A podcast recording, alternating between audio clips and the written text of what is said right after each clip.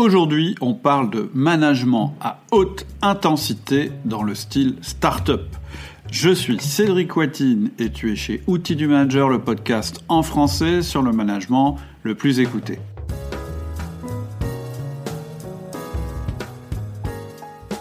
Aujourd'hui, je reçois Gabriel Gourovitch, qui est le CEO et cofondateur de Growthmaker, spécialisé dans l'accélération des entreprises. Gabriel connaît parfaitement le management dans les startups et on va pouvoir discuter avec lui de ce que ce mode de management à très haute intensité peut apporter à toi en tant que manager ou chef d'une entreprise plus traditionnelle. Au programme, nous allons voir les trois caractéristiques qui définissent une startup. Nous allons parler du management à haute intensité. On va voir la différence entre la période de démarrage et de scaling. On va parler des startups qui préfèrent ne pas faire d'hypercroissance. On va parler de tous les rituels qui ont cours dans la startup. On va parler de l'intérêt des OKR. Nous verrons aussi pourquoi il est indispensable de cultiver un vivier même quand tu n'es pas dans une start-up. Et on va voir aussi comment fidéliser nos collaborateurs quand on est dans un environnement ultra compétitif. Si tu as des questions ou des commentaires sur le sujet, je te mets en descriptif de ce podcast le lien vers le forum. Bonjour Gabriel. Salut Cédric. Comment vas-tu? Bah, Super bien, merci. Merci pour l'invitation. Déjà, je suis très heureux d'être ici. Bah, c'est avec grand plaisir. C'est vraiment d'abord un sujet que je, que je voulais traiter, hein, la start-up, et puis euh, euh, ça me fait très plaisir de faire ça avec toi, puisqu'on j'ai un petit peu suivi euh, ton podcast, ça m'a beaucoup plu. Merci beaucoup, merci beaucoup. Alors, on commence par la question traditionnelle, ou les trois questions traditionnelles. Qui es-tu Qu'as-tu fait Et où vas-tu? Alors, bonne question. Qui je suis? Je m'appelle Gabriel Gourovitch. J'ai 28 ans, bientôt 29. Euh, je suis entrepreneur, donc je suis CEO et cofondateur de Growth Makers, tu l'as dit, euh, du podcast Growth Makers. Et aujourd'hui, en fait, on fait ce qu'on appelle un accélérateur de carrière, c'est-à-dire qu'on va coupler un modèle média avec plusieurs émissions gratuites, des podcasts sur les nouvelles méthodes marketing, nouvelles méthodes euh, commerciales, nouvelles méthodes managériales qu'on va voir en start-up, parce qu'on a une thèse de base, de dire que les start-up scale-up sont en avance de phase sur certaines parties du management, certains outils, certaines stratégies. Et donc, en allant comprendre ce qui se passe à l'intérieur, les coulisses de ces très belles boîtes qui grandissent et grossissent très vite, alors on va pouvoir s'en inspirer et le mettre en place dans des boîtes un peu plus traditionnelles au niveau du business model. On fait ça d'un côté. Et de l'autre, je parlais de, de, de, formation, parce qu'on a un modèle euh, qui couple les médias et de l'éducation professionnelle en ligne. Et donc là, on va aider les gens à aller plus loin, à se dépasser professionnellement et être meilleurs dans leur job. D'accord. Ton business model me rappelle, sur les mêmes thématiques. me rappelle un petit peu euh, celui du petit du manager.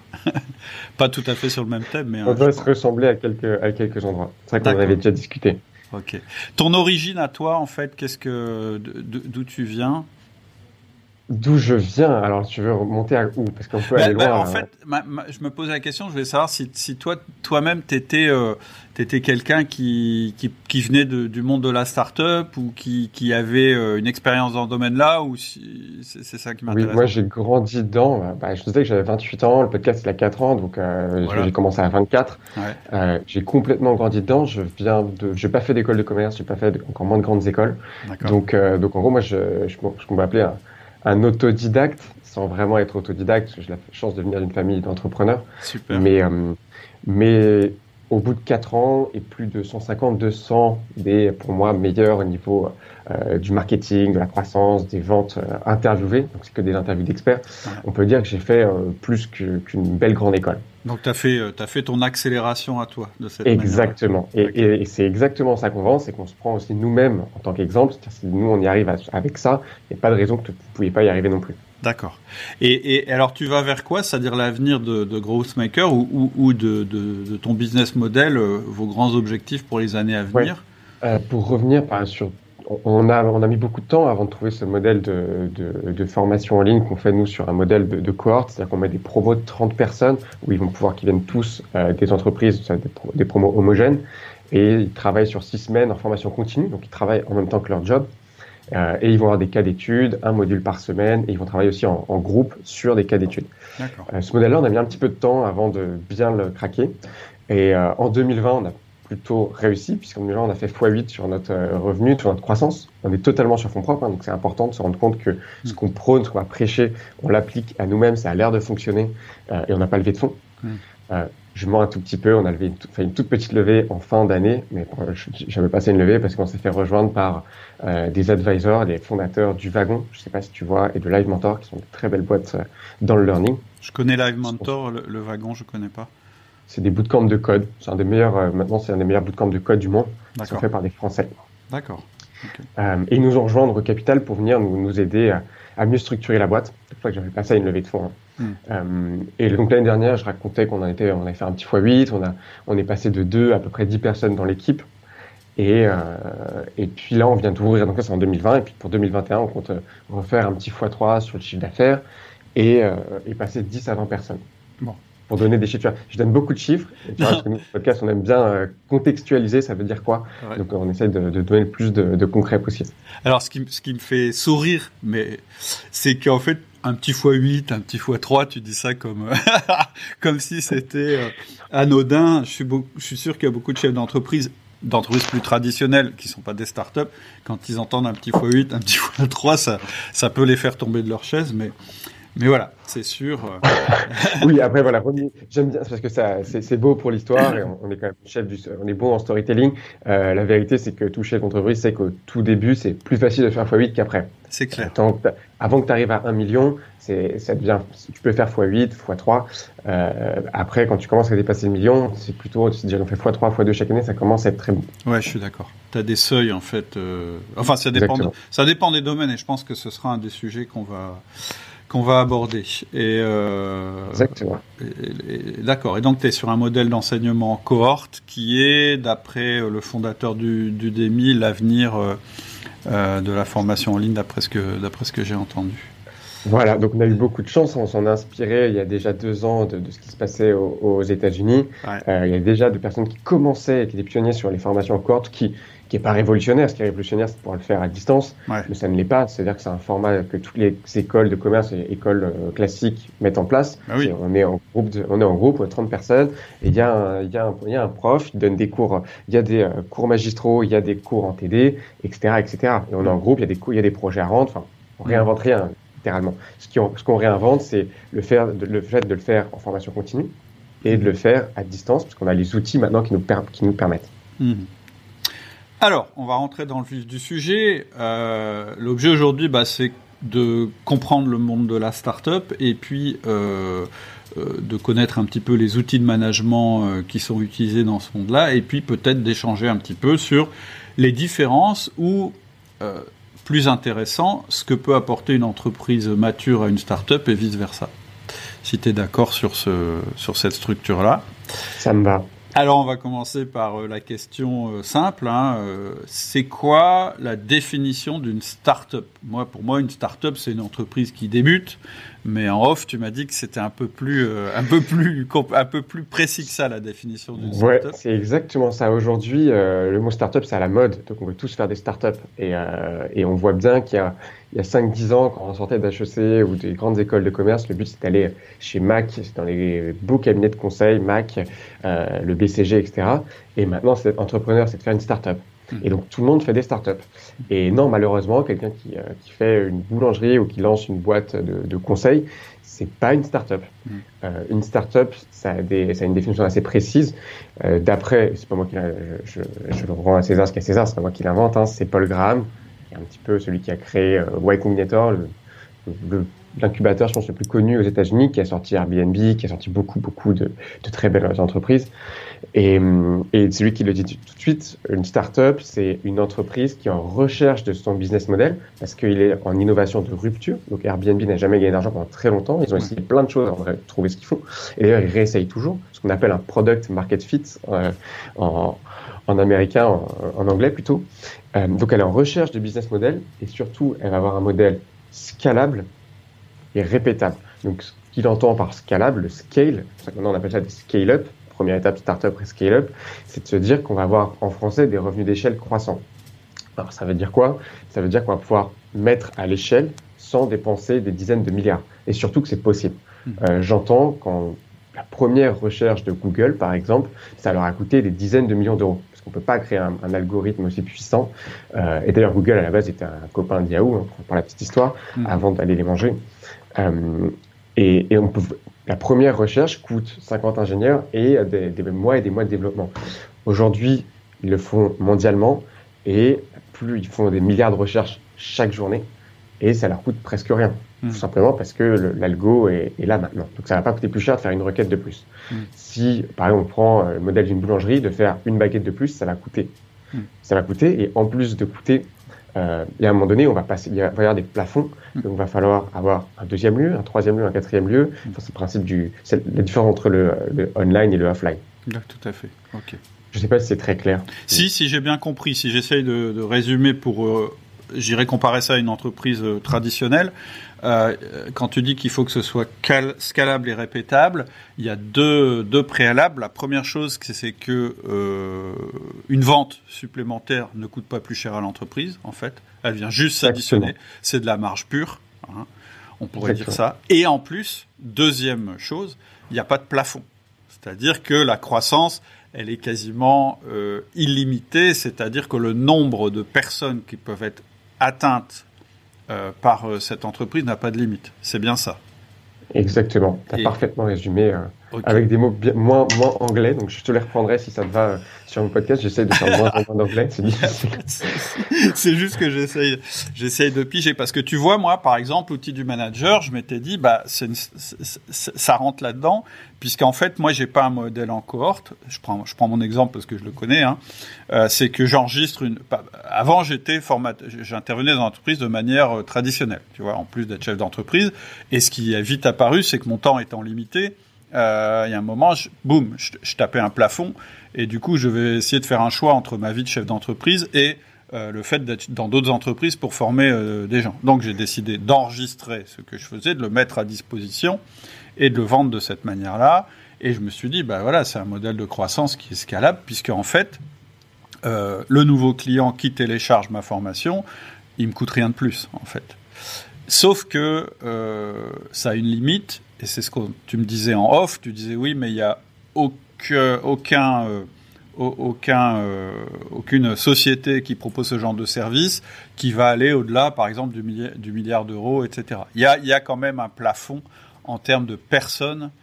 Euh, c'est ça. Mm, mm. Ensuite, ça sera une autre stratégie qui existe dans les boîtes plus traditionnelles, c'est stratégie de groupe, de build-up, donc de consolidation. De, euh, ça va être plus comme ça. Alors qu'une start-up, je pense qu'on peut voir Facebook ou Google, c'est une entreprise qui, a, qui est née dans un garage et aujourd'hui, il y a des dizaines de milliers de personnes qui travaillent pour eux. Mm. Et, et, ils continuent bien sûr qu'ils vont consolider en rachetant, euh, en rachetant d'autres entreprises, WhatsApp, etc. Mais, mais c'est leur modèle qui a été capable de faire ça. C'est une idée qui a fonctionné, qui a été mis à l'échelle, et Facebook, c'est dans le monde maintenant. Oui, ok. Aujourd'hui, euh, Google est obligé de continuer quand même à investir en permanence dans ses moteurs de recherche pour ne pas perdre sa place, etc. Exactement. Exactement. Ils, ont, ils, ont, très très peur de se faire dépasser aussi. Hmm. Parce qu'on le sait qu'on ne voit jamais le prochain arriver ça, ça, va, ça va assez vite, même très vite.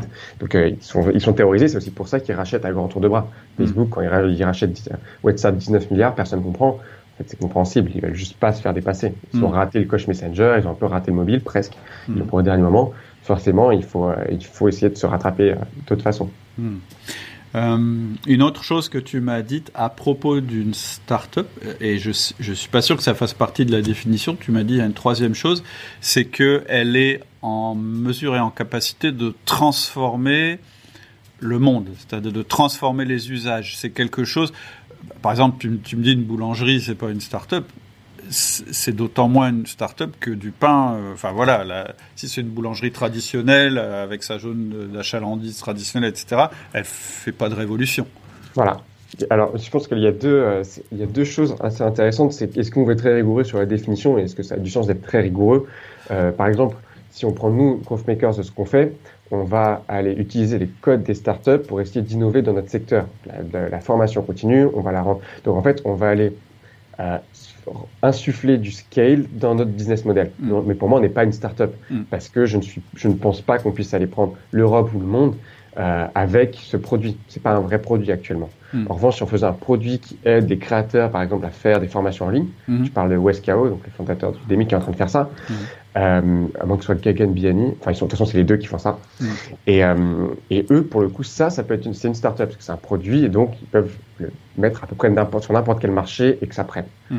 Euh, maintenant, nous, on peut, on n'est pas vraiment une startup, mais on utilise des codes qui vont nous faire avoir beaucoup plus, d'être beaucoup plus compétitifs, euh, de le faire de n'importe où. Donc, on n'est plus, euh, comme tu disais, on n'a plus de plafond de verre, par exemple, par rapport au lieu. On va pas amener 30 personnes au même endroit à chaque fois. Mhm. Ce qui fait que, bah, nous, on va prendre, on essaie de prendre toujours les meilleurs, comme sur le podcast, on va prendre les experts, les meilleurs pour moi dans, dans leur domaine. On est capable de leur, de créer une formation avec eux et que, pour le coup, ce soit très répétable. Mhm. Eux, ils viennent une fois, ils la créent avec nous et ensuite, on peut la vendre, la revendre, la revendre. Mhm. Mhm. Donc là-dessus, on va être capable de scaler entre guillemets. Sur les utilisateurs, c'est pareil, euh, tu abolis la contrainte euh, de devoir se rendre sur place, etc. etc. Exactement. Ok. Oui. Donc, euh, clairement, moi, c'est ça qui m'intéresse, en fait. Je suis d'accord avec toi, la définition, euh, est-ce que tu es vraiment une start-up ou pas, euh, on s'en fout un peu quelque part. euh, quand tu es chef d'entreprise, ce que tu veux, c'est développer ta boîte, en général. J'en connais pas beaucoup qui Soyons clairs. qui sont ça. pas intéressés par ça. Alors, si on prend l'angle du management, ce serait quoi pour toi les enjeux majeurs en termes de management, c'est-à-dire en termes de gestion d'équipe hein, Quand je te parle de management, c'est vraiment la gestion de nos collaborateurs. C'est quoi les enjeux majeurs pour une start-up par rapport peut-être à une, à une boîte mature, à une boîte traditionnelle?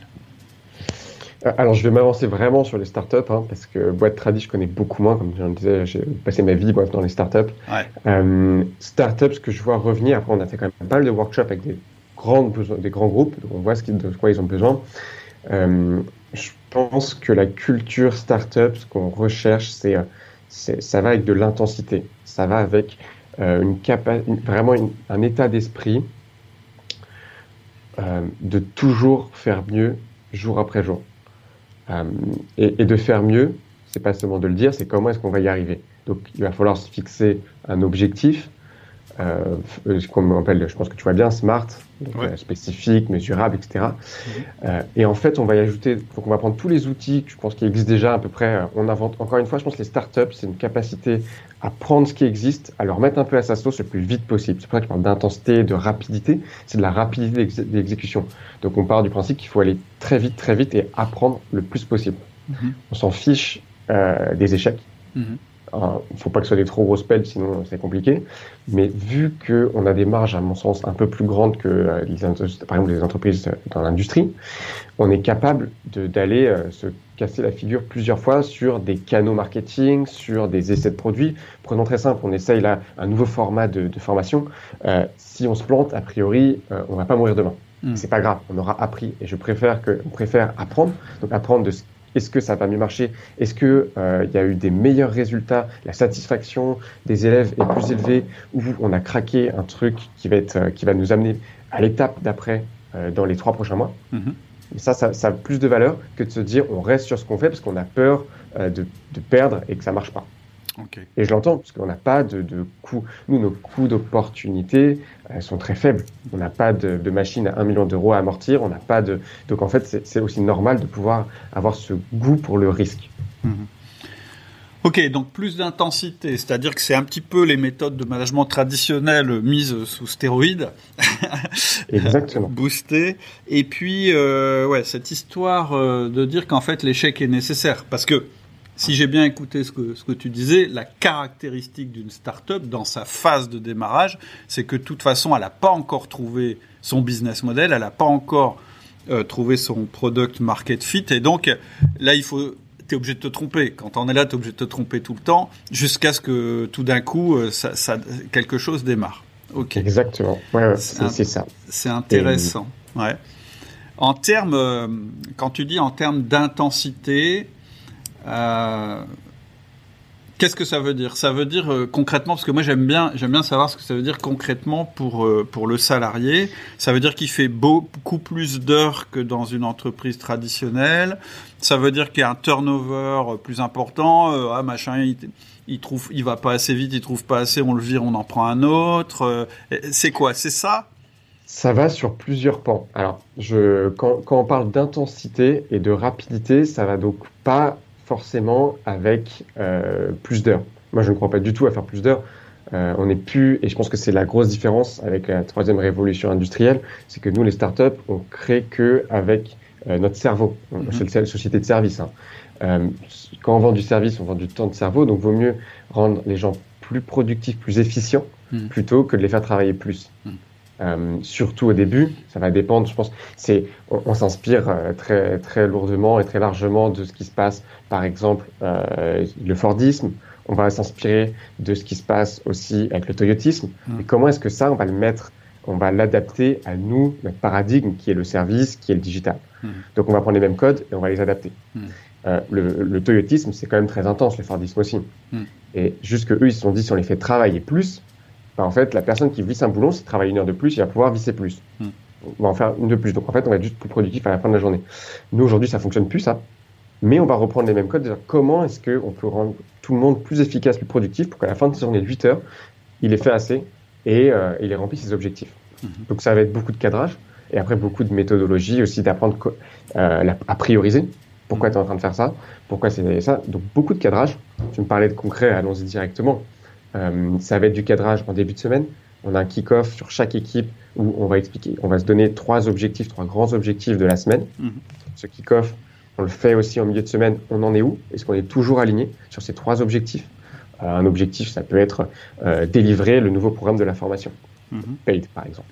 Voilà, pour être très concret. -hmm. on en est où? Est-ce qu'on a assez avancé? Est-ce qu'on n'a pas assez avancé? Pourquoi C'est quoi les mauvaises nouvelles? C'est quoi les bonnes nouvelles? Pourquoi? Et le pourquoi, c'est pas pour taper sur les doigts, surtout pas, parce que c'est une culture de l'échec.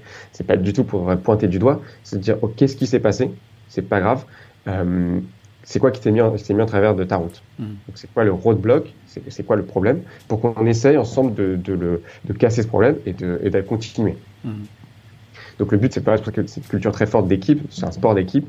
Et, et en s'alignant donc le lundi un petit réalignement le mercredi, on peut partir dans tous les sens, parce qu'on a toujours tendance à partir dans tous les sens, ouais. de se réaligner. Et vendredi, review, où est-ce qu'on en est? Mm -hmm. Est-ce que ça a été fait? Oui, non, pourquoi? Si c'est toujours non, là, il y a un vrai pourquoi, attention. Et euh, comme ça, semaine après semaine. D'accord. Ça, c'est juste au niveau de la semaine. Mm. Puis ensuite, au niveau de la journée, individuellement. Donc, chaque personne vient faire ce qu'on appelle un stand-up. Donc, un stand-up meeting, ça veut dire qu'on est debout. Pourquoi être debout? Pour que ça soit rapide parce qu'on n'est pas là pour déblatérer. Un meeting, c'est pas, c'est pas pour raconter notre semaine ou notre journée ou comment ça va. C'est pour dire en 10 minutes, donc euh, 3 personnes, 2 minutes maximum par personne, euh, ou 4 personnes maximum 2 minutes, euh, qu'est-ce qui a été fait hier?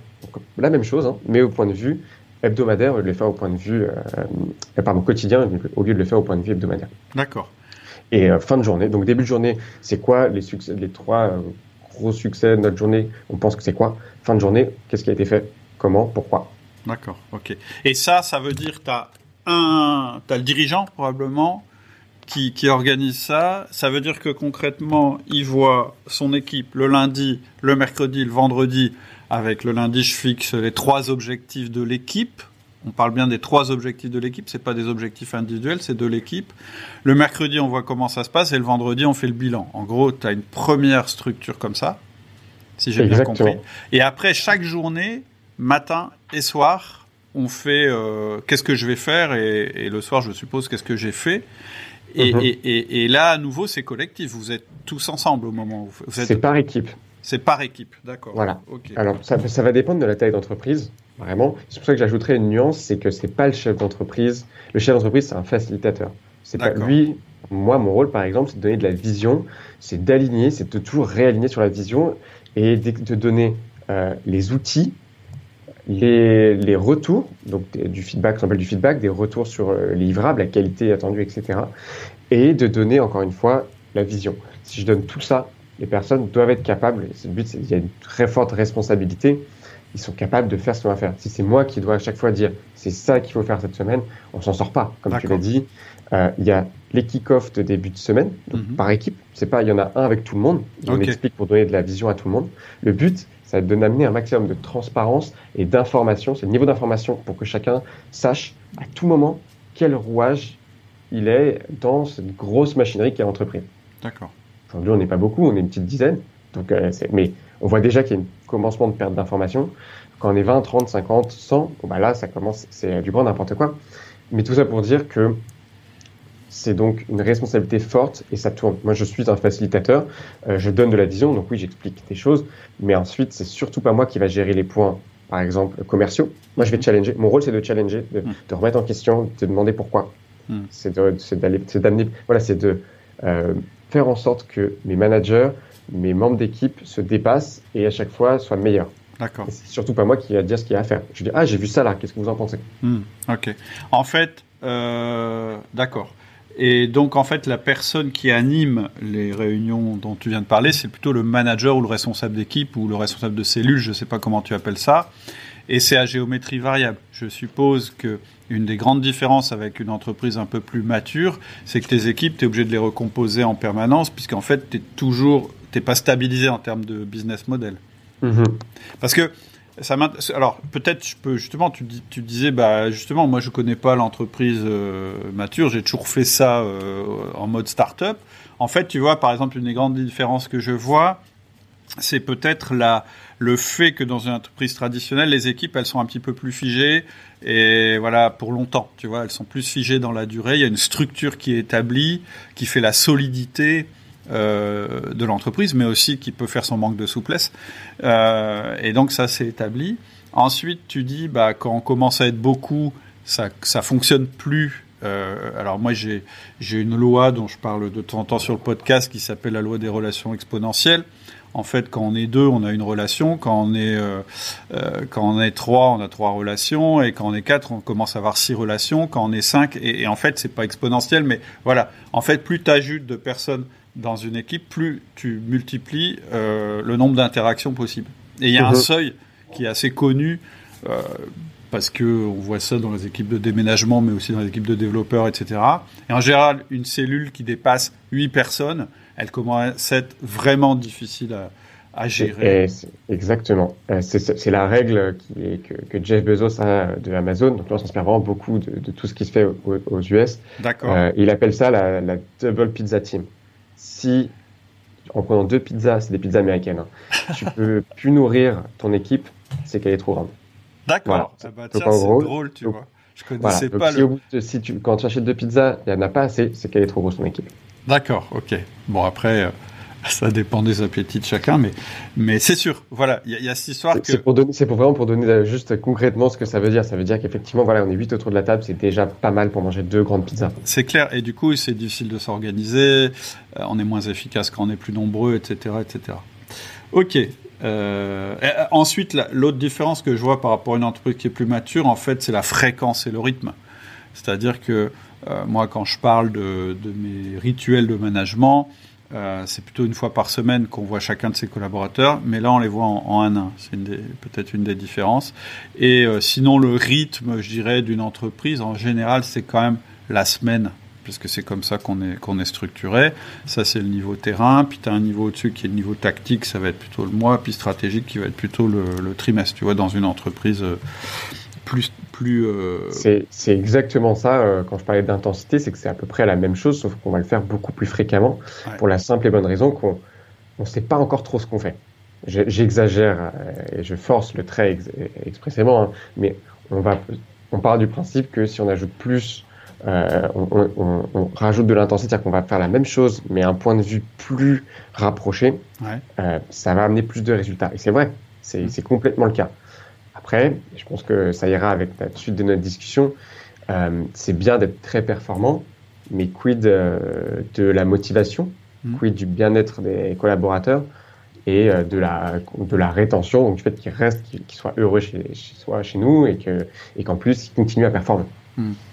Je pense aussi qu'il y a une problématique de mesure du résultat, c'est-à-dire que tu l'as dit, nous bah, on se fiche des échecs, on n'a pas de coup d'opportunité, etc.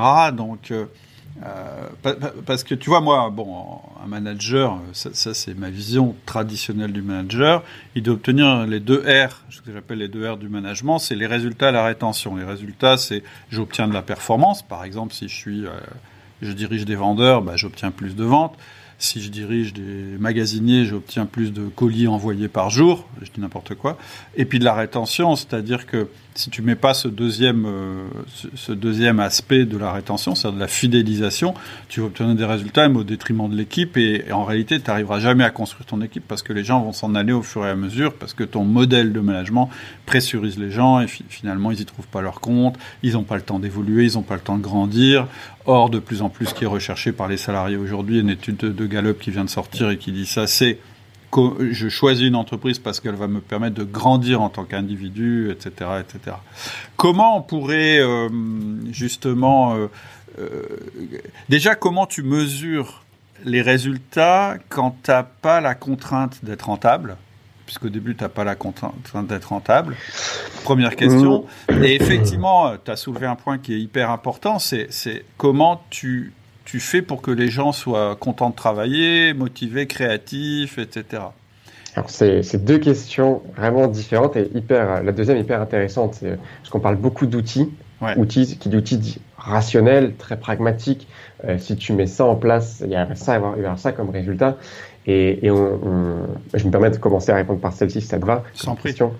Euh, et je pense qu'on oublie le plus important dans le management, ça va pas être les outils, ça va être le manager, ça va être est-ce qu'il arrive à insuffler, on parle de motiver ses équipes, je pense pas comme c'est comme un grand général, euh, c'est dur de travailler, c'est dur d'être dans une startup, je pense que c'est dur de, base, que l'entreprise aille bien ou pas bien, c'est dur de se lever tous les jours et de faire des choses et de produire et de reporter, etc. Donc à quel point on arrive à euh, énergiser, potentialiser ses équipes presque créer de l'admiration pour ce qu'on fait. C'est pour ça qu'on parle d'une culture d'entreprise. Nous, les startups, on aime bien être, on essaie de faire des choses très fortes parce qu'il y a de l'intensité, d'essayer de ressembler à des petites sectes pour que les gens appartiennent à, très fortement à ça et en fassent partie. C'est-à-dire que euh, ce qui est intéressant, c'est que, encore une fois, ils sont très responsabilisés, donc ça ajoute de la pression, même les juniors. En revanche, ils ont leur mot à dire. Et ils ont leur mot à dire, ils peuvent bâtir aussi la vision et chaque brique de l'entreprise à leur image. Là où, si on arrive dans une entreprise déjà un peu consolidée, bon, ils vont juste suivre les process. Là, en fait, ils les vivent. Ils les vivent, ils savent pourquoi on les fait, on, les, on leur demande qu'est-ce qu'ils en pensent, comment est-ce qu'on peut faire mieux. Ils ont même presque une obligation, ils n'ont pas une obligation de résultat, mais de moyens. Mais presque, presque ils créent les process, presque. Ils les créent, ouais. En interne, ici, euh, notre content qui est arrivé il y a un mois, elle est déjà en train de reprendre la charte, la charte éditoriale pardon, et les process de contenu parce que j'ai pas le temps de les faire. Alors que c'est ce qu'on appelle du mauvais management, c'est à moi de lui donner les outils. Sauf que malheureusement, il y a aussi il y a la théorie puis il y a la pratique. Et bah, je préfère qu'elle que avance là-dessus parce que c'est un vrai goulot d'étranglement pour nous dans l'entreprise. Et qu'ensuite, moi, je vais essayer de reprendre. Et oui, c'est un peu contre-productif, mais en même temps, qu'est-ce que c'est, je pense, intéressant pour elle de se dire, je suis en train de le construire, ça fait un mois que je suis là, je suis déjà en train de faire ça. C'est pour ça que c'est l'intensité. Et, et si ça marche bien, dans 3 à 4 mois, elle aura certainement un ou une stagiaire. C'est ça qui c'est pour ça, pour ça qu'on parle d'intensité, c'est que ça va très très vite et la courbe d'apprentissage doit être très élevée. Sinon, c'est un petit peu le moment où sinon, bah, on risque de quitter le bateau. Hmm. Parce que vu qu'il y a des embauches tous les mois, à quel moment est-ce qu'on stagne ou est-ce que tu, est-ce qu'on s'élève? Ok, donc si je comprends bien, au niveau du, de la motivation, tu, tu, tu, tu, as une tension en fait, tu as une pression, une tension qui est que euh, il, faut, il faut travailler beaucoup dans un environnement qui est pas tout à fait euh, stabilisé. Donc ça c'est la partie, j'irais, stress. Mais euh, la partie positive, c'est que euh, tu es acteur en fait. c'est un des piliers de la motivation. Tu, viens de le dire, l'étude euh, de, je ne sais plus de qui, de quelle entreprise tu viens de parler, qui dit ils veulent se développer. ça tombe bien, c'est exactement ce qu'on propose. Il ne faut juste pas tomber dans l'écueil et penser qu'on peut se développer professionnellement, on peut grandir sans payer le prix entre guillemets. Hmm. ceux qui se développent le plus vite, c'est les gens qui vont aller en prépa J'en ai pas fait, donc je parle vraiment pour, mais ça se voit. Euh, la prépa, je crois qu'il n'y a rien de plus intense que la prépa et tout le monde le dira. Tout le monde n'est pas content de le faire, mais une fois qu'ils l'ont fait, ils sont très heureux après. Hmm. Et nous, on se voit un peu comme ça. Je pense que plusieurs startups, c'est comme ça. C'est on est une prépa. Ça va très vite, ça demande de l'intensité. En revanche, une fois qu'on sort de là, tu as à peu près tout qui est ouvert. Hmm. Nous, on sait que les personnes chez nous, en un an, ils apprennent plus que ailleurs en trois ans. Hmm. Et parce qu'on s'applique à nous-mêmes aussi. Hein. Hmm. Donc il y a ce côté-là, c'est-à-dire que tu le fais pour toi. Hmm.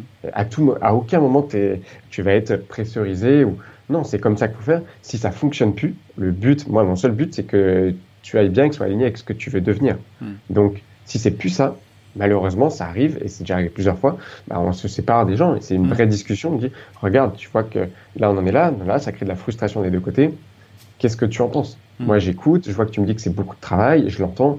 Euh, encore une fois, et si c'est trop de travail, c'est qu'on est mal organisé, c'est qu'on a hmm. mal priorisé ou qu'on a, c'est jamais trop de travail. Je pars du principe qu'aujourd'hui, il ne faut pas travailler plus de 8 heures par jour. Donc, c'est pas trop de travail, 8 heures par jour. Je sais bien que euh, les personnes dans des entreprises plus traditionnelles, ils vont dire oui, 8 heures, c'est vraiment le minimum. Mais 8 heures à fond, c'est beaucoup. C'est pas. Alors, je suis pas, je, suis pas sûr. Moi, je pense qu'effectivement, euh, 8 euh, heures. Alors, en plus, dans un domaine où tu dois avoir une intensité euh, créatrice ou élevée, que tu es dans un environnement instable, en réalité, sur 8 heures, tu peux pas être à fond. Hein. Ça s'est prouvé de multiples fois. Hein. Tu as, à peu près 4 euh, heures, peut-être 5 euh, chez certaines personnes, d'intensité absolue en termes de, création, etc. Et le résultat, en fait, tu fais plus des tâches qui gravitent autour de, ces tâches principales, mais, mais voilà. Euh, donc, ça veut quand même dire, et c'est pour ça que tout à l'heure je te parlais aussi du turnover, que quelque part, c'est une prépa. Et, dans les études, on ne peut pas avoir le rythme prépa euh, pendant toutes nos études. Hein. En général, on fait un, gros, euh, un gros travail très intense pendant un an ou deux, et puis finalement, on rentre dans une école de commerce. Et en général, d'ailleurs, les étudiants, moi, moi j'ai pas non plus fait de prépa, j'ai fait une école de commerce, mais je suis pas rentré par ce, par ce biais-là. Mais je me souviens très bien des réflexions de mes copains euh, de promo qui disaient, mais c'est incroyable, on nous fait bosser comme des tarés pour rentrer dans dans l'école. Et une fois qu'on est dans l'école, franchement, euh, il y en a même qui sont déçus en disant mais où est l'intensité, etc., etc. Et donc, si tu compares le modèle, ça veut quand même dire que quand on rentre dans une start-up, en général, on sait qu'on va être là pour un an, deux ans, trois ans. On se projette pas forcément au-delà de ça. Euh, d'une part parce que bah, peut-être qu'à un moment on aspirera à autre chose soi-même, ou euh, parce que ça correspond pas forcément au business model ou, aux besoins de la start-up. Euh, je crois qu'il y avait une étude qui était sortie et que ça, rejoint ce que tu dis en start-up. Le, en moyenne, un employé va rester entre un an et demi et deux ans. Ok, ça marche. Peu importe la start-up. Alors, c'est vraiment une grande moyenne. Ça ne veut pas dire grand-chose parce qu'il y a plusieurs variables qui rentrent dans l'équation, notamment le fait que dans les start-up, il y a beaucoup de ce qu'on appelle millennials dont je fais partie, et on n'est pas capable de rester plus d'un an ou deux quelque part. Donc ça, c'est c'est pas que le modèle startup qui veut ça. C'est le modèle, je pense, de la génération aussi. Donc il faut faire attention aux variables qu'il y a.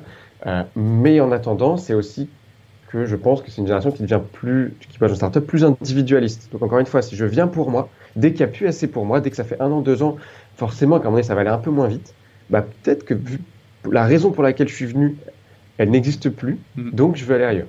D'accord. C'est aussi ça. C'est pas, c'est pas que on arrive et on est fatigué. Ça arrive aussi. On est mm. fatigué. Si on s'est trompé, on reste pas deux ans, clairement. On reste euh, deux mois et c'est déjà bien assez. Euh, mais au bout d'un an ou deux, on se rend compte est-ce que euh, je suis toujours là pour les bonnes raisons Est-ce que j'ai appris ce que je voulais apprendre Est-ce que je veux plus? Ensuite, il y a quand même une autre chose, c'est que plus il y a de personnes, l'intensité est toujours là, mais plus moins la productivité est grande. Oui. Au bout de deux, trois ans, on passe du point de vue de start-up à soit scale-up, c'est on grosse très vite et on continue, soit ce qu'on va appeler euh, startup avec une et il y en a plusieurs. J'invite tous tes auditeurs à aller voir du Buffer, par exemple, B-U-2-F-E-R, euh, et beaucoup d'autres acteurs américains qui sont des, ce qu'on appelle donc des outils vraiment digitaux, donc des startups, mais qui ont pris le point de vue PME. Euh, il y, a, y, a, eux, il y a AppSumo, donc c'est des startups qui n'ont pas levé, qui sont restés sur fonds propres et qui veulent rester à une taille, on va dire, décente, donc entre 80 et 100 personnes, qui font à peu près euh, entre 10 et 20 millions de, de chiffre d'affaires récurrents chaque année, mhm. Et, euh, et, qui décident d'adopter donc ces règles beaucoup plus stables, parce que c'est bien d'être allé à fond, mais à un moment donné, euh, une, une entreprise, c'est vivant, c'est un, organisme vivant, et mhm. comme tout organisme vivant, on est, on est au début, c'est vrai qu'il faut beaucoup apprendre, les bébés, ils mettent du temps, puis machin, et puis, puis à un moment donné, on veut plus de stabilité. C'est aussi logique, puisque les personnes, les cellules qui composent cette entreprise, peut-être à un moment donné besoin de faire autre chose. C'est-à-dire que voilà, on a 28 ans, c'est cool, on a 25, 28 ans, on peut y aller à fond, on n'a pas de responsabilité. Peut-être qu'à 30, 35, on a envie de quelque chose de plus stable, on a d'autres responsabilités que son entreprise ou son job, des enfants, une famille, peu importe. Et, donc, je pense que la startup va vers ça à un moment donné. Il peut aller vers ça. Il y a, plusieurs choix. Hyper croissance, continuer à y aller à fond, prise ministère, euh, vente privée, etc. Mm. Vous se dire, mais en fait, nous, c'est déjà très bien, on est déjà très heureux. Mm. Et c'est là où euh, l'équipe, les fondateurs et, tout le monde doit se concerter pour s'aligner sur cette vision, cette ambition. Hmm. Ça dépend aussi de la volonté des dirigeants. et du site de vie auquel eux-mêmes aspirent. Exactement. On, a vu des, des, entrepreneurs euh, euh, qui régulièrement, euh, en fait, se stabilisent à un certain niveau et puis redémarrent une autre société pour la mettre au même niveau et ainsi de suite. Une question par rapport, tu me dis, ouais, le, temps de passage moyen dans, dans dans une, dans une start-up, c'est un an ou deux. C'est vrai pour euh, les gens qui sont les employés, c'est vrai aussi pour les managers et les chefs de projet, ou est-ce qu'il n'y a pas une structure quand même de base qui reste plus stable c'est une très bonne question. Je voudrais pas m'avancer dessus. Je dirais, euh, il n'y a, a, pas les chiffres, bien sûr, que c'est pour. Euh, ils vont pas regarder les managers versus les, les, employés ou c'est une moyenne totale. Euh, ce que je, ce que je verrais, ce que je vois, parce que j'ai la chance d'interviewer moi que les dirigeants responsables et, euh, managers de, de, de start-up, euh, c'est qu'ils restent souvent, parce que ces personnes sont souvent depuis le début de l'entreprise ou depuis euh, un stade très, très early, comme on dit en français. Du démarrage, ouais. Du démarrage. Très, très du début, quoi. Très présent. Voilà, exactement. Donc, ils étaient 5, 7 ou 10 dans l'entreprise et ils avaient déjà un petit peu levé et, et quand ils sont 100, 150, ils sont encore là eux, ils vivent l'aventure de scale du, de A à Z parce que c'est ce qui les intéresse, donc ils restent. Et je pense qu'il y a des positions où l'intensité, t'apprends au début, un peu comme la prépa, soit on colle, soit on colle pas. Si on commence à aimer ça, c'est compliqué à pu sauter en parachute toutes les semaines ensuite. Ouais. Et, et, surtout pour son développement personnel, professionnel, on continue. Et à un moment donné, bon, ça s'arrête mm. souvent. Souvent, ces managers peuvent aussi les monter des boîtes euh, ou faire autre chose. Mm. Mais j'ai l'impression, je dis vraiment, c'est juste de mon, mon, point de vue, de ce qui j'ai vu sur le podcast, ça fait quand même 4 ans que je l'ai fait, mhm. il y a beaucoup de gens qui restent au moins 3 ans. Ouais. Entre 2 et 3 ans. Je pense qu'il y a quand même un an de plus au moins dans l'entreprise, mais ça reste aujourd'hui, on a trop peu de, j'ai trop peu de, moi-même de, de, recul pour m'en rendre compte, mais je pense pas que ce sont des gens qui resteront 10 ans. Parce qu'en fait, leur job à eux, il est il est un petit peu différent peut-être en termes d'intensité aussi de celui d'un manager dans une entreprise traditionnelle. C'est que quand il est en phase justement de, recherche, euh, il doit avoir une composante recrutement qui est vachement, vachement élevée, puisque tu as un turnover élevé, il faut en permanence, et, et que tu boostes la taille de, l'entreprise. Ça veut dire qu'à la fois tu dois bien gérer euh, ton équipe qui est à l'intérieur, en lui donnant de la motivation, etc. Mais en plus, il faut que tu aies tout le temps un vivier euh, de candidats potentiels que tu fais rentrer, dont tu vas avoir besoin euh, dans six mois ou dans trois mois, etc., etc. Donc là aussi, je veux dire, l'intensité que tu as au niveau qui est générée au niveau des contributeurs individuels, elle doit se retrouver au, niveau du management aussi. C'est c'est hyper intéressant, tu vois, parce que là, tu, tu m'expliques un truc que j'avais pas forcément conscience. Pour moi, c'est normal d'avoir un pool de candidats et de faire passer des entretiens chaque semaine pour n'importe quel manager. C'est standard.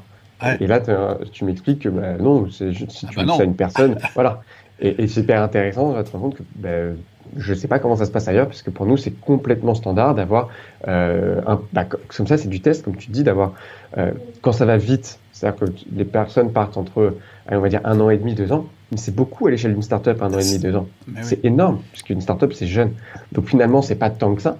C'est pour ça que les startups passent de zéro à, par exemple, je pense à un Spendesk, je pense à un Paper.Nest, mais alors eux, ils sont encore beaucoup plus haut. Ils, peuvent passer de zéro à 250, voire 800 personnes pour Paper.Nest en 5 ans, 4 ans, 5 ans, malgré l'attrition. Parce que l'attrition n'est pas si forte. Et j'ai l'impression, tu me diras complètement l'inverse, j'imagine, mais surtout, comme euh, l'attrition, il y a de l'intensité partout dans les startups, en fait, c'est euh, c'est un peu le cas où bah, c'est aussi facile de recruter, puisque finalement, tout le monde bouge partout tout le temps. Oui, tu as une mobilité euh, entre les startups qui est plus élevée. Exactement. Euh, alors, oui, tu vois, à l'inverse, je pense que, ce que le point qu'on vient d'évoquer, qui est celui euh, du recrutement, et d'être en permanence avec un vivier à l'esprit, moi, c'est quelque chose que j'essaye de dire depuis longtemps sur le podcast, c'est qu'un bon manager, il ne doit pas se contenter de rechercher un candidat au moment où il en a besoin. Je dis souvent, prenez un petit peu de votre temps, réservez-vous un peu de temps pour rencontrer des candidats. moi, j'appelle ça cultiver votre vivier parce que le jour où quelqu'un s'en va ou le jour où vous avez besoin de quelqu'un rapidement, bah, c'est quand même super euh, d'avoir la personne directement et de pas faire le recrutement euh, un petit peu en repartant de zéro, etc. Donc, tu vois, ça, c'est vraiment Exactement, parce que là, tu perds du temps. quand tu fais ça. Bah, si tu ne cultives pas ton biais, tu perds du temps. Et si tu perds du temps, bah forcément, tu vas moins vite que les autres. Il faut bien se rappeler que dans le contexte startup, on est dans un contexte très vite national, voire mondial, hmm. ce qui veut dire que la compétition est d'autant plus féroce. Hmm. C'est pour ça qu'il n'y a que 1% des startups qui réussissent à passer les 3 ans. Il faut aussi voir ça, une boulangerie, ça réussit logiquement. 1%, 1 des startups passent le cap des 3 ans. À 1% passe le cap des 1 an déjà. Des 1 an. Et ensuite, 1% vont continuer à vivre 3 ou 4 ans après. Ah ouais, d'accord. Ah ouais, c'est quand même. Euh, c'est tout petit, tout petit. C'est-à-dire qu'il y a beaucoup d'entreprises qui commencent, qui, se, qui même qui lèvent de fonds et qui réussissent pas. Et qu'en mm. fait, après, euh, se font revendre ou marchent pas parce que euh, leurs les unités économiques, leurs KPI, sont pas remplis. Donc, il faut faire très attention à ça. Et, et je voulais te dire un autre truc, mais j'ai oublié sur. Qu'est-ce qu'on discutait de quoi juste avant? Alors attends, Juste le vivier, euh, comme ça. Oui, le vivier, exactement. Voilà. là, là-dessus, moi, ce qu'on se dit souvent, c'est est-ce que tu imagines un commercial qui n'aurait pas un pipe préparé chaque semaine? S'il n'a pas de pipe, s'il n'a pas de pipe, comment il va closer? Hmm. Comment il, il, va faire ses chiffres de la semaine? C'est la hmm. même chose pour un manager. Si tu n'as hmm. pas de pipe, de pipe là, pour de talent, comment est-ce que tu imagines que tu vas recruter les projets et alors pour nous, ça c'est ça c'est c'est comment dire, c'est une erreur fatale, voire une erreur de mort. C'est impossible de ne pas avoir de pipe pour un manager, même pas même un non-manager. Euh, chaque équipe doit se rendre compte à quel point le recrutement c'est très difficile et qu'on doit être alerte à tout moment. Hmm. Très très très très bien. J'aime beaucoup l'analogie avec le commercial.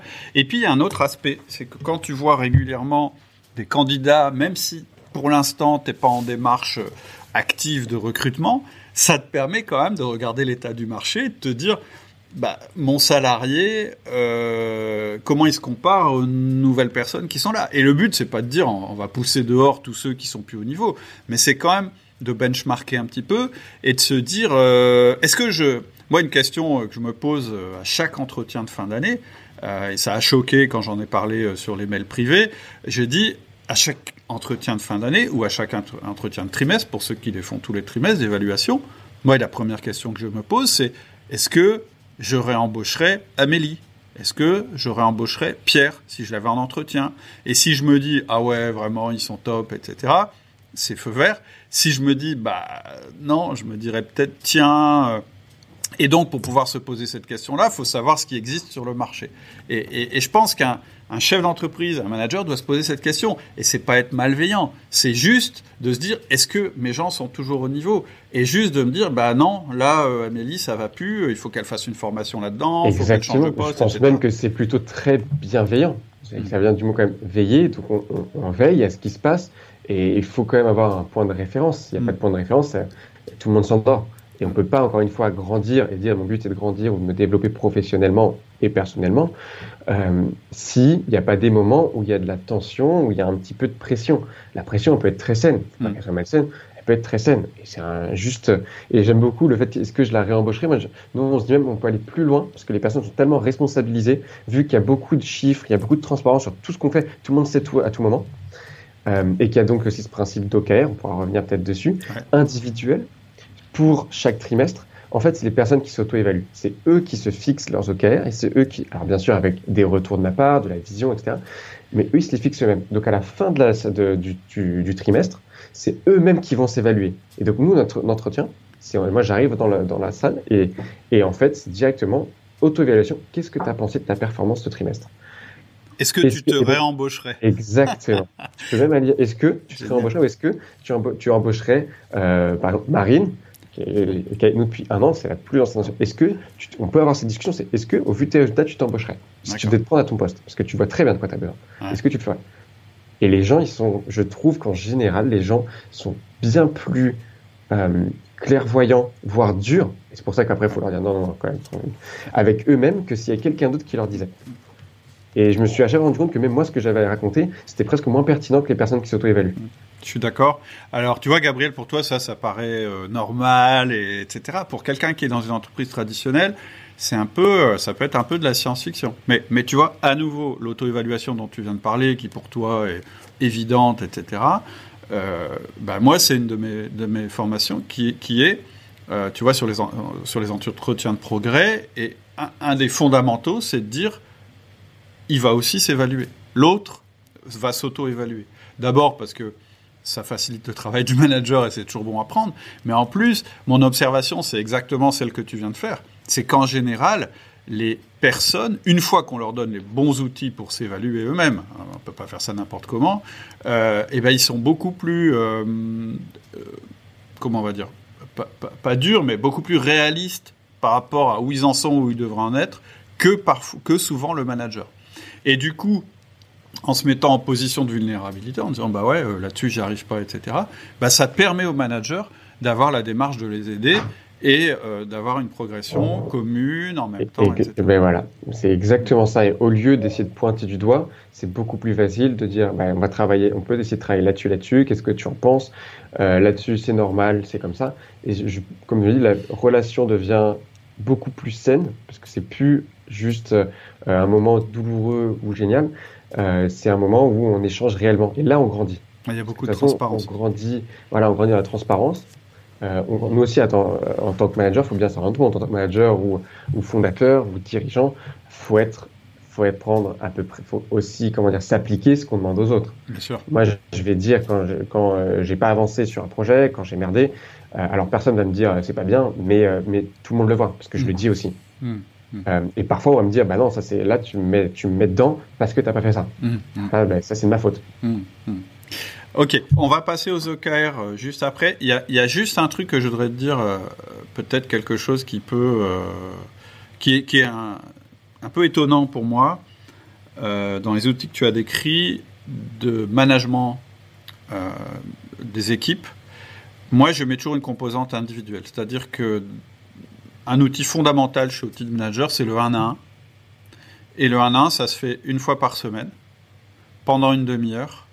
Et systématiquement chaque personne de l'entreprise a un à un avec son manager. Tu vois, ça c'est vraiment un outil. Et, je te le dis parce que euh, je suis déjà intervenu dans des dans des startups et une fois on m'a demandé d'animer euh, avec euh, un collègue avec qui je travaillais à l'époque, qui s'appelle Laurie, que les auditeurs connaissent bien.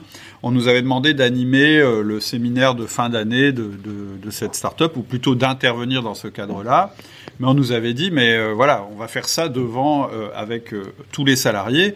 Et moi, j'avais dit, mais non, nous, on est spécialisé dans, dans le management et on, on, forme les managers. Ouais, mais vous pouvez peut-être pas nous faire un truc. J'ai fait, ok, on va faire un truc.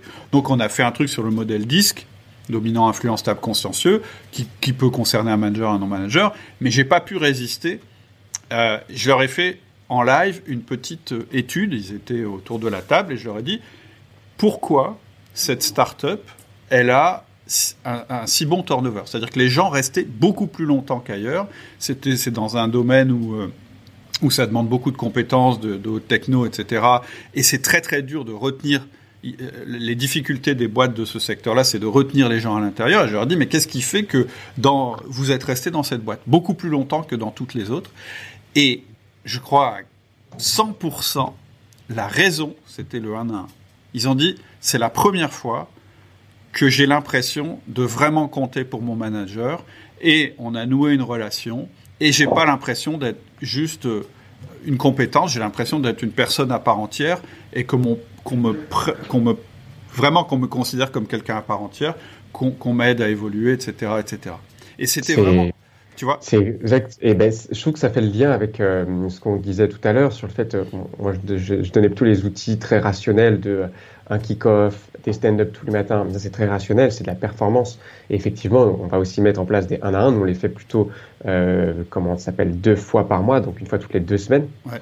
Euh, et c'est à ce moment-là où ça change, puisque nous, on va faire, on va aller directement. Moi, je demande à chaque fois comment est-ce qu'ils préfèrent faire sur un 1. C'est leur temps. Ils ont une demi-heure avec moi, avec euh, parce qu'aujourd'hui on est encore petit, mais euh, ça ferait que tous les managers plus tard une demi-heure, on peut faire ce que vous voulez, on peut aller se balader dans un parc, c'est une demi-heure pour toi, tu me racontes comment ça va, euh, où est-ce qu'on en est, et donc toujours, comme tu l'as dit, bien réussir à équilibrer les moments de pression, de perf, où je vais être le Gabriel qui va tout mesurer, tout challenger et, et, demander toujours plus. Et les moments beaucoup plus humains, où là je sors de mon rôle de, de challengeant et de CEO, et où je deviens Gabriel euh, coach et dire ok où est-ce que tu veux aller? Comment est-ce qu'on va y aller? Comment est-ce que euh, tu vois tes OKR là comment est-ce que est-ce que tu penses pas que bah, tu m'as dit un jour que tu avais envie d'apprendre ça et je le vois pas dans tes OKR hmm. est-ce que tu penses pas que là euh, ça va bah, tu vas pas le faire en fait? Tu n'arriveras pas où est-ce que tu veux aller euh, qu'est-ce que tu aimerais faire? Donc on, on va là-dessus. Ça, ça, peut être aussi assez plus perso, ça dépend de ce que les hmm. personnes ont envie. C'est lui, qui, lui qui donne l'ordre du jour, en fait. Exactement. Et comment ça va J'ai l'impression que un petit peu fatigué. comment ça se passe et donc de créer des moments beaucoup plus intimes, beaucoup plus personnels. Donc c'est pour ça que ça sort vraiment du cadre et j'aime bien ne pas les faire au bureau, aller se balader, mm. euh, aller peu importe où, casser cette, euh, ce, structure un peu formelle. Et on fait aussi des choses qu'on a la chance de pouvoir faire ça en startup, c'est de faire des retraites. Donc on passe une semaine tous les semestres au moins avec toute l'équipe. Et là, ça casse complètement tout. Parce qu'on mm. est tous euh, en train d'aller boire des coups, on se voit le matin et le soir.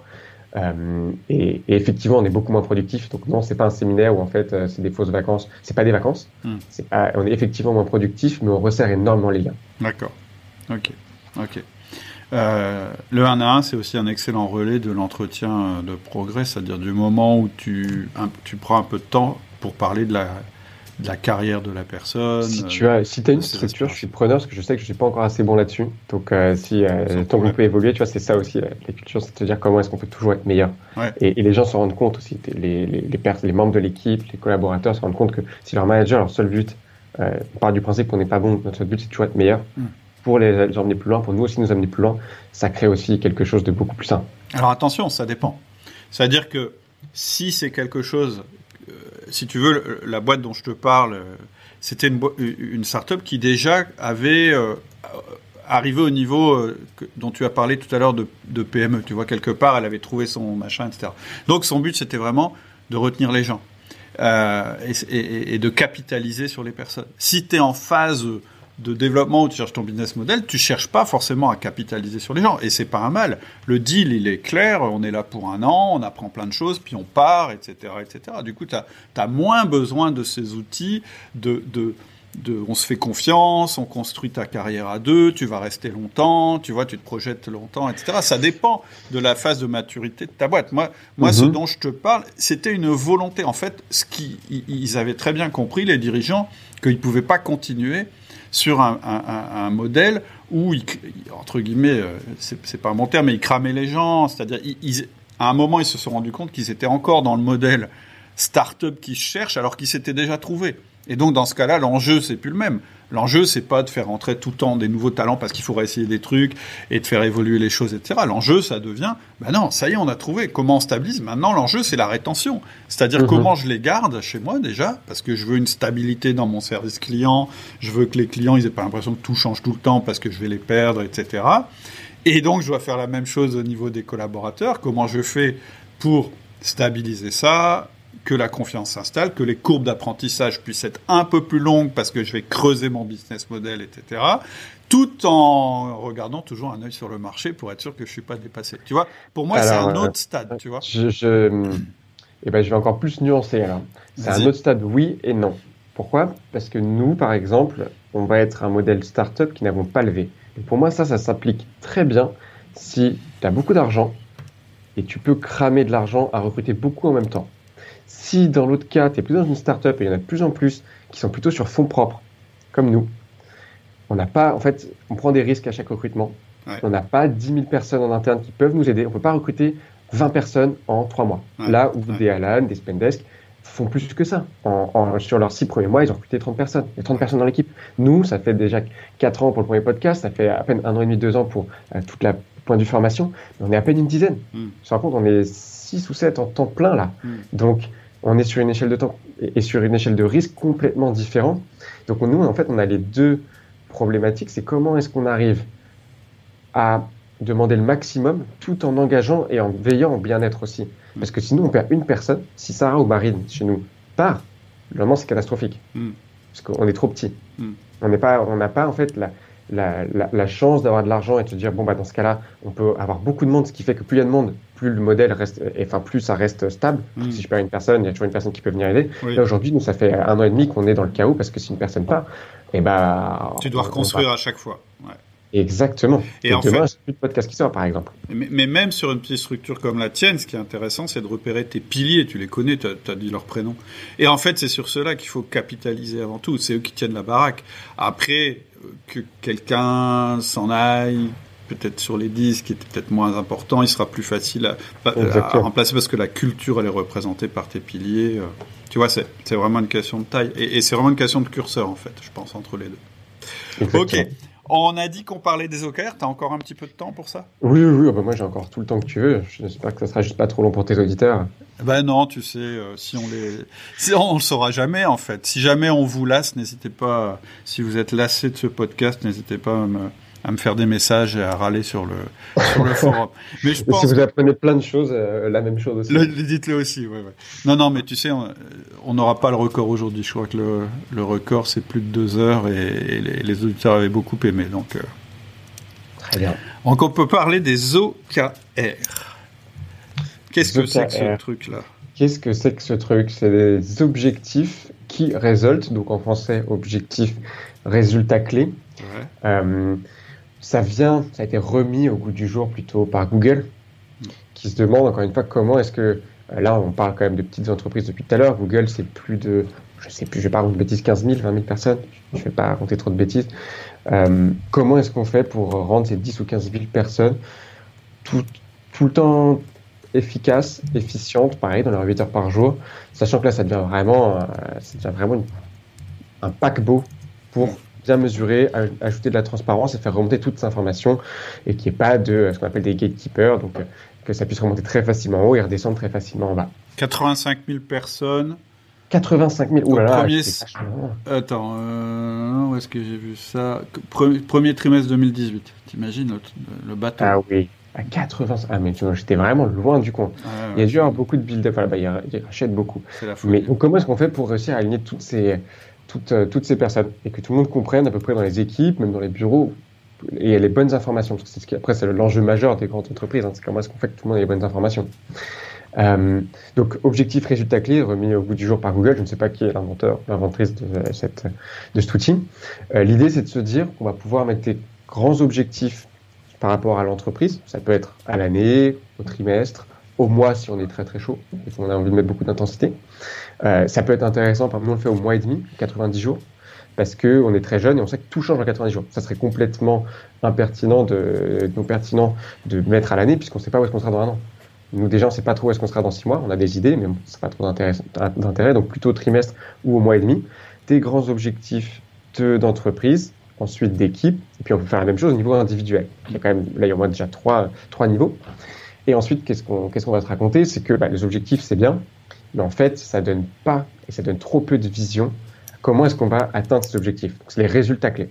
Si je veux atteindre cet objectif, euh, je sais pas, euh, euh, faire, euh, je sais pas, un million de chiffre d'affaires sur 2021, mm super objectif, mais ça dit rien de, de ce qu'il y a à faire derrière, pour les équipes comme pour tout le monde. Donc, par exemple, on peut aider les équipes. Moi, je veux dire, bon, je veux dire l'équipe commerciale, comment est-ce qu'on fait un million cette année? Faire un million d'euros sur l'année. Qu'est-ce que ça veut dire? Et là, il va falloir mettre des résultats clés derrière. Alors, je vais donner un exemple tout de suite. Ce ne sera pas forcément le meilleur parce qu'on sait que c'est beaucoup de discussions. Les résultats clés, ça mène aussi beaucoup de. Euh, il y a des ayatollahs qui disent non, c'est pas comme ça, c'est plutôt comme ça. Et ça, ça devrait pas être un résultat clé, ça devrait être un objectif. Mais bon, l'idée, c'est de se dire qu'en fait, il y a un objectif, par exemple, faire un million d'euros de chiffre d'affaires. Et ensuite, en dessous, il va y avoir trois à cinq résultats clés maximum. Qui vont permettre, si chacun est coché, donc si on arrive à faire chacun à 100%, alors l'objectif est forcément rempli. Donc par exemple, faire un million d'euros de chiffre d'affaires cette année, ça veut dire euh, améliorer de 20% notre efficacité commerciale, notre performance commerciale. Ça veut dire euh, avoir, je sais pas, 50% de plus de leads qui arrivent par semaine de l'équipe marketing. Ça veut dire, donc on va en fait à chaque fois sous euh, stratifier. Décliner en fait. Décliner exactement pour. Encore une fois, on comprend mieux pourquoi on parle de vision, c'est que tout le monde comprend son enjeu, son petit mécanisme, c'est quoi mon roulement dans, toute cette, euh, dans tout ce moteur qu'est l'entreprise. Hmm. Et on va faire ça pour plusieurs choses. Parce que donc, encore une fois, il y a souvent en moyenne 3, 4 euh, grands objectifs sur l'année, avec chacun, sous chacun de ces grands objectifs, 4 à 5 résultats clés. Hmm.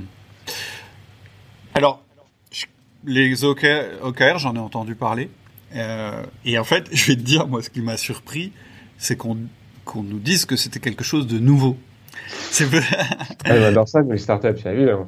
tu vois, process, je sais pas parler des process qu'on a aussi, qu'on appelle les process growth, mais c'est euh, du Scrum remis à la sauce avec des KPIs. Mais, mais oui, on, s'approprie énormément de choses. Bah, bah en fait, ouais, moi quand j'ai vu les OKR, je me suis dit, mais c'est ce que je fais dans mes boîtes depuis 30 ans, moi. C'est-à-dire, depuis 30 ans, je me vieillis un peu, mais depuis 22 ans, depuis que je suis chef d'entreprise, j'ai un objectif majeur qui, que j'appelle, moi, un objectif stratégique. Ensuite, il est décliné en objectif tactique. Je reprends ton exemple. On doit développer le chiffre. Qu'est-ce que ça on, doit passer de, je sais pas, moi, 15 millions à 17 millions.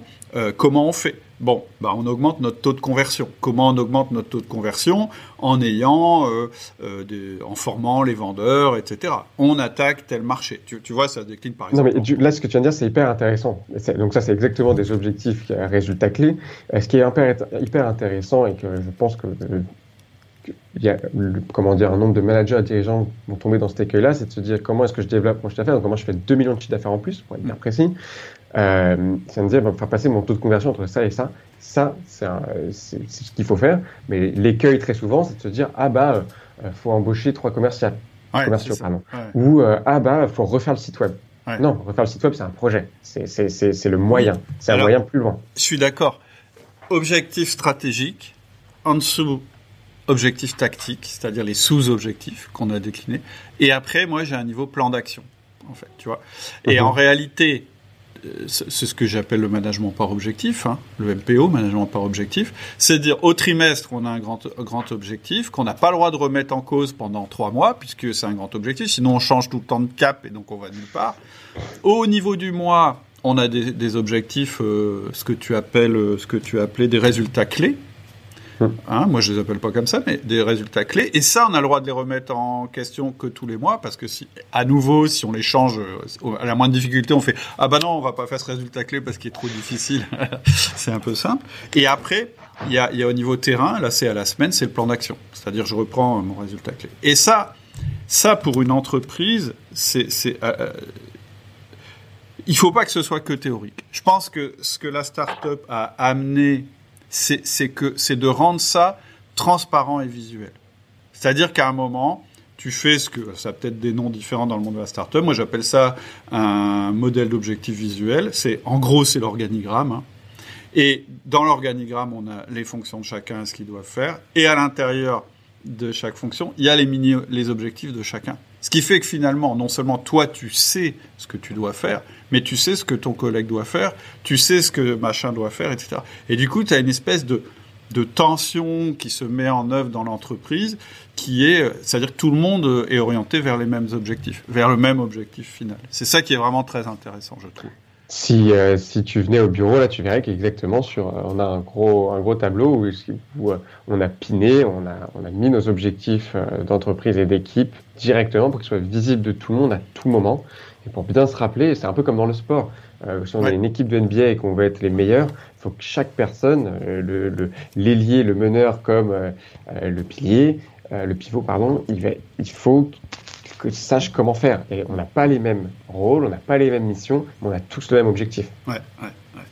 Et l'intérêt aussi, euh, quand tu peux le faire, euh, c'est que ce soit affiché en temps réel, c'est-à-dire que maintenant, il y a quand même des, softs qui permettent d'aller piocher dans des tableaux Excel et de renvoyer ça sur des écrans de télé, etc. Et c'est de la techno qui est vachement accessible maintenant, ce qui fait que tu vois quasiment en temps réel les effets de tes actions sur euh, le résultat de l'entreprise. Ça, c'est génial. C'est ça. Mais tu, l'as dit, je pense que le startup, ce qu'on amène d'un petit peu différent, c'est donc ce niveau de transparence sur les process, parce qu'on veut aussi toujours les améliorer. Euh, mais Toyota l'a déjà fait largement avant tout le monde. Hein. Euh, mais aussi cet accès à la data. On, on, mesure tout, on veut tout mesurer, parce que c'est le seul moyen de mieux faire et de mm. remonter les informations pour mm. ensuite encore s'améliorer. Mm. Donc comment est-ce qu'on devient 1%, nos process, comment tu fais 1% meilleur chaque jour? Comment les gens deviennent 1% eux-mêmes meilleurs chaque jour? Et ben, la seule façon, c'est de mesurer, de mesurer et de remesurer, et, d'analyser ensuite. Et de voir en temps réel euh, ton progrès, ta progression, etc. Exactement. Quasiment, euh, c'est presque du nudge, hein, c'est presque, bah, quand je vois, dès, dès, que je fais quelque chose, que ça s'améliore sur un parce que je veux faire monter la jauge, quoi. C'est-à-dire que euh, c'est un peu basique, hein, comme, euh, mais n'empêche que ça marche. Moi, moi, j'ai vécu ça euh, dans, mon magasin, hein, parce que ça n'a pas besoin de la haute technologie. Mais mes magasiniers, traditionnellement, quand il y avait des grosses journées, ils râlaient parce que ah là, ça va être dur, il y aura beaucoup de choses à, à, porter, etc., etc. Et moi, ça me gênait beaucoup parce que moi, de mon côté, à chaque fois qu'on faisait une grosse journée, j'étais content. Ça voulait dire du chiffre. Je me dis, c'est quand même embêtant que un événement pour moi ce soit positif et pour eux ce soit négatif. Donc on s'était creusé la tête avec mon directeur des opérations de l'époque qui s'appelle Laurie, avec, qui j'ai fait les podcasts, et en fait on a fait un truc tout bête, c'est qu'on leur a mis une jauge en fait sur un tableau blanc, hein, un truc que tu dessines toi-même, et, on a mis un trait comme ça euh, euh, horizontal qui disait quand on est au-dessus du trait, ça veut dire qu'on est dans notre budget. Quand on est en dessous du trait, c'est qu'on n'est pas dans notre budget. Et le soir, c'était eux-mêmes qui venaient faire le, le trait en disant bah, on a expédié autant de colis, etc. Et eh ben, c'est tout bête, hein. mais avoir fait ça, le discours a complètement changé. Ah, on a fait une bonne journée, on a expédié autant de chiffres d'affaires aujourd'hui, c'est-à-dire que la vision qu'ils avaient, c'était plus euh, les colis sont lourds et machin, etc. C'est ouais, l'entreprise a progressé. Et qu'est-ce qui s'est passé? C'est qu'ils deviennent responsables. C'est ça. Ils deviennent responsables de. Euh, donc en plus, comme tu dis, il y a ce, petit effet euh, qu'on appelle gamifier. On veut faire mieux. C'est vrai que comme sur un jeu vidéo, on veut toujours faire mieux. C'est ça. c'est très humain. Et donc là, c'est même plus toi qui motive, c'est eux qui se motivent. Il n'y a même plus besoin d'avoir de, des grands discours et de dire on va être un leader inspirant. C'est avant tout comment est-ce qu'on arrive aussi à donner envie à tout le monde de se dépasser, d'être meilleur. Et puis, bah, responsabiliser, ça marche bien. Tout à fait. Donc la, la responsabilisation et aussi la conscience que en fait, sans eux, c'est impossible. C'est-à-dire que c'est quand même eux qui, à la fin, mettent le colis dans le camion et, et qui mettent le trait. Et, et, grâce à cette action qu'ils ont, bah, le trait va être au-dessus de, de, notre objectif. Et ils comprennent à quel point ils sont indispensables, c'est qu'ils sont une vraie poulie pour ce moteur, encore une fois. Ouais, cette, cette, image, et à quel point, en fait, sans cette poulie, ça ne marche plus. Mmh. Et tout le reste de l'entreprise le voit. C'est-à-dire que même les, les commerciaux, euh, qui sont les rois du pétrole, parce que c'est eux qui ont, qui ont signé les trucs, ils se disent Ah ouais, mais après, il faut expédier quand même. Tu vois, donc je pense que, ouais, je pense que les OKR, c'est peut-être un concept qui existait déjà, mais, mais je trouve que le grand, le grand apport pardon, de la startup, c'est de l'avoir euh, amélioré, de l'avoir rendu visuel et, et d'avoir fait le lien en fait entre la motivation et les performances. En fait, je crois que quand tu arrives à faire ce lien-là, en général, euh, bah, tu peux que réussir. Ok, super. Bah écoute, euh, je pense qu'on a, on a vu quand même pas mal de sujets. Mm-hmm. Je ne sais pas si tu as d'autres, euh, d'autres thèmes que tu aurais voulu aborder. Bah là, tu as, fait un beau, as fait un beau résumé. Donc, je ne sais pas si on a envie de continuer là-dessus une super fin, entre la motivation et la performance. Et je pense que c'est tout le sujet. Ouais. Ce que je te propose, c'est que, euh, tu sais, euh, quand on fait un podcast, en fait, il est publié sur le forum. Et si les auditeurs ont d'autres questions euh, à poser ou des choses qui les intéressent, c'est par ce moyen-là qu'ils s'expriment. Et s'ils ont des questions en particulier, bah, je, te, je, les relayerai. Voir, voir on fera peut-être une petite séance si jamais il y a des questions avec grand plaisir. Avec grand plaisir. J'espère qu'ils auront appris euh, plein de choses et que, et que mon, mon franglais ne va pas trop les. leur dresser les poils. Euh. On verra. On verra. C'est à eux de nous dire ça. Moi, ça me dérange pas trop. Euh, tant qu'on comprend ce qu'on dit, je trouve que c'est pas mal. Si, si on veut entrer en contact avec toi ou un petit peu? Euh, LinkedIn, on n'a pas parlé des canaux d'acquisition parce que c'est pas le sujet du jour, mais LinkedIn, Gabriel Gourovitch, G-O-U-R-O-V-I-T-C-H. Et si euh, il y a des partenariats ou si on veut euh, se former, bah, Gabriel at growthmakers.fr directement. Ok, super. Et eh ben, Gabriel, je te remercie infiniment. C'était intéressant. Merci beaucoup. Super rafraîchissant et puis peut-être à une prochaine fois alors. J'espère. Ciao. Salut Cédric. Salut. Voilà, c'est tout pour aujourd'hui. J'espère que la conversation t'a plu, qu'elle t'a donné toi aussi envie d'avancer en tant que manager. Si tu veux rejoindre la communauté, il y a vraiment deux choses à faire. La première chose, c'est de t'inscrire à mes mails privés. Pour ça, il faut aller sur le site www.outils du et la deuxième chose, c'est de rejoindre le forum. C'est gratuit, ça te permettra de te présenter et puis de poser toutes les questions que tu as toujours eu envie de poser sur le management sans jamais oser les poser. Et pour ça, il faut aller aussi sur le site Outils du Manager, www.outildumanager.com. À bientôt. Au revoir.